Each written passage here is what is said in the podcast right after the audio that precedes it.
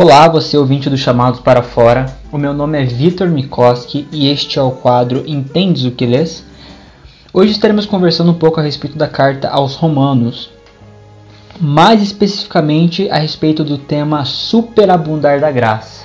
É, eu estava orando e pensando, Senhor, vou falar a respeito do que? E senti de falar a respeito de superabundar da graça, porque nós corremos um risco muito grande de cometer equívocos, cometer erros na interpretação desse, desse termo, né? Superabundar. É, há até um erro no meio mesmo teológico em achar que esse superabundar da graça é faça o que você quiser, viva do modo que você desejar e tá tudo bem. Jesus não está nem aí para isso. Jesus te amou, a graça superabundou sobre o pecado, então tá tudo bem. E não é bem dessa forma. Hoje eu gostaria de estar conversando com o ouvinte a respeito e desmistificando um pouquinho, né, destrinchando essa questão do superabundar da graça. O que é esse superabundar da graça? Primeiramente, gostaria de dar um panorama geral da carta aos Romanos, né, para nós conseguirmos se situar melhor. Romanos é uma carta escrita por Paulo. É uma carta é fantástico porque Paulo não se dirige aos romanos como a igreja que está em Roma. Mas Paulo se dirige aos amados, ou seja, provavelmente Paulo estava escrevendo para pessoas que haviam acabado de se converter ao cristianismo. Pessoas que provavelmente haviam abraçado o evangelho de forma recente. Então Paulo escreve para esse grupo, relembrando que neste período as igrejas não se reuniam em templo. Os templos não eram grandiosos templos com grandes estruturas. Nós precisamos lembrar que até o século III, com o governo, a dinastia, o império né, de Constantino, as igrejas eram nas casas. Então os irmãos adoravam dentro das casas, né, partilhando pão dentro das casas. Paulo vai falar mesmo, mesmo isso em Romanos, uh, falando a respeito é, salda tal irmão e a igreja que está em sua casa. Ou seja, as igrejas eram nas casas. Né? Havia as reuniões nos templos menores, mas não nessas grandes estruturas que nós temos hoje. E Paulo se dirige aos amados que estão em Roma. Romanos é fantástico porque era uma das epístolas mais longas, mais teológica e mais influente de Paulo. Paulo vai tratar em Romanos acerca da depravação moral do homem, a respeito da queda, de como o homem, o indivíduo, de como a humanidade se afastou de Deus por conta do pecado. Paulo vai tratar a respeito da reconciliação através de Cristo. Paulo vai tratar a respeito da salvação, que é somente pela fé e pela fé em Cristo Jesus. Paulo vai tratar a respeito da santificação que o cristão, que o crente passa enquanto caminha com Jesus. Então é uma carta muito teológica, é uma carta muito completa. É uma das cartas mais bem trabalhadas de Paulo. Mas agora indo para o nosso foco, que é o superabundar da graça, né? Fecha parênteses aqui, vamos para o superabundar da graça. Versículo 15, parte B, em diante até o versículo 22. Acompanhe a leitura. Pois o pecado de um único homem trouxe morte para muitos. Ainda maior, porém, é o que? É a graça de Deus e a sua vida que veio sobre muitos também por meio de um único homem, Jesus o Cristo. Versículo 16.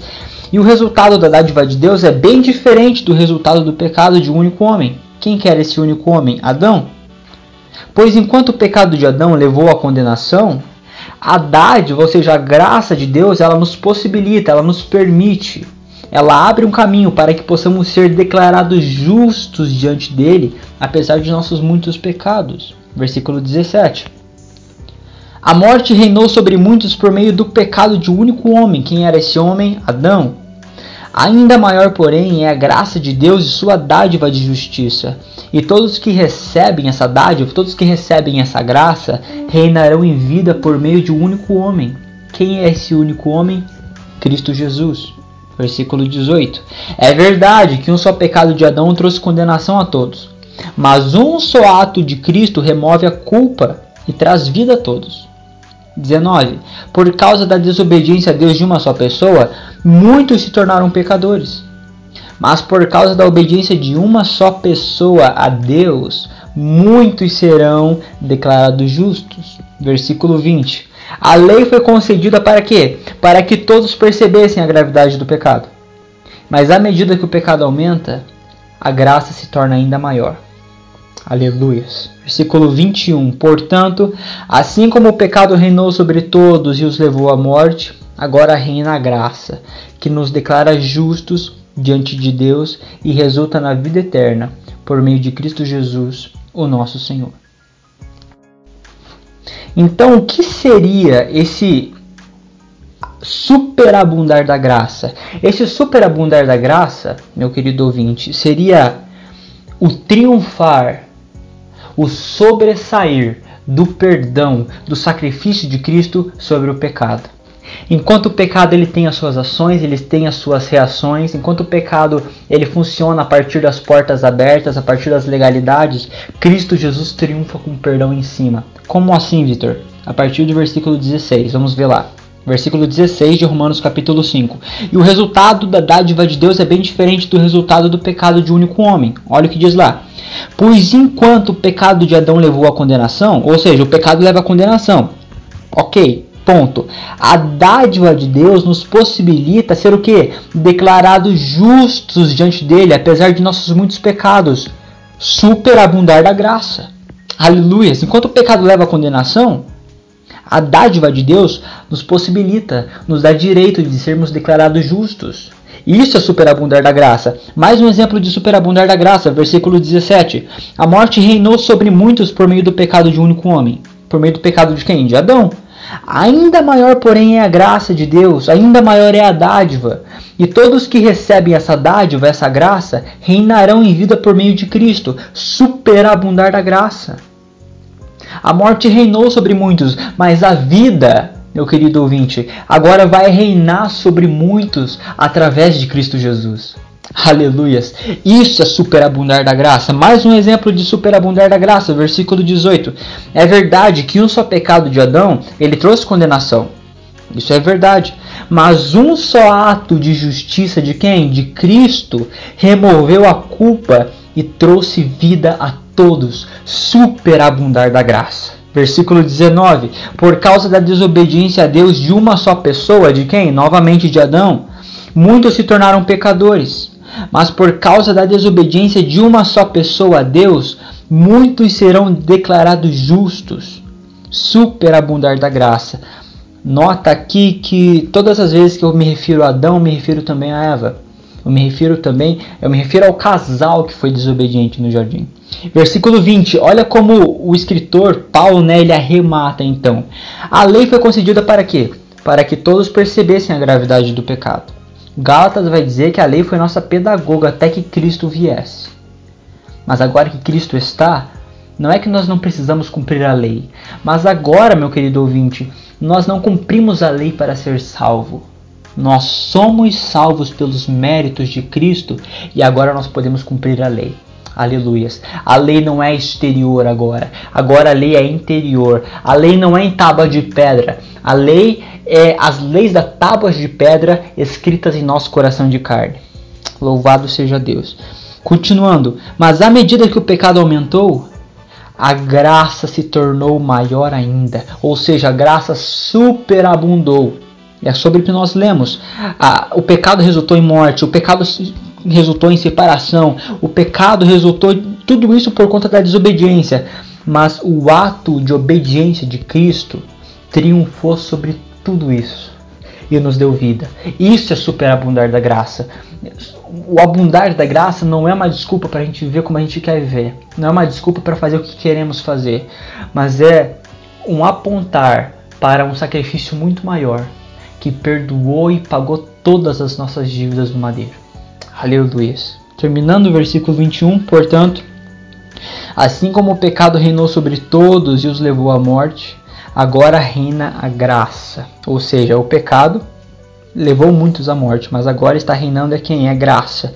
Que o que? Nos declara justos diante de Deus e resulta na vida eterna por meio de Cristo, nosso Senhor.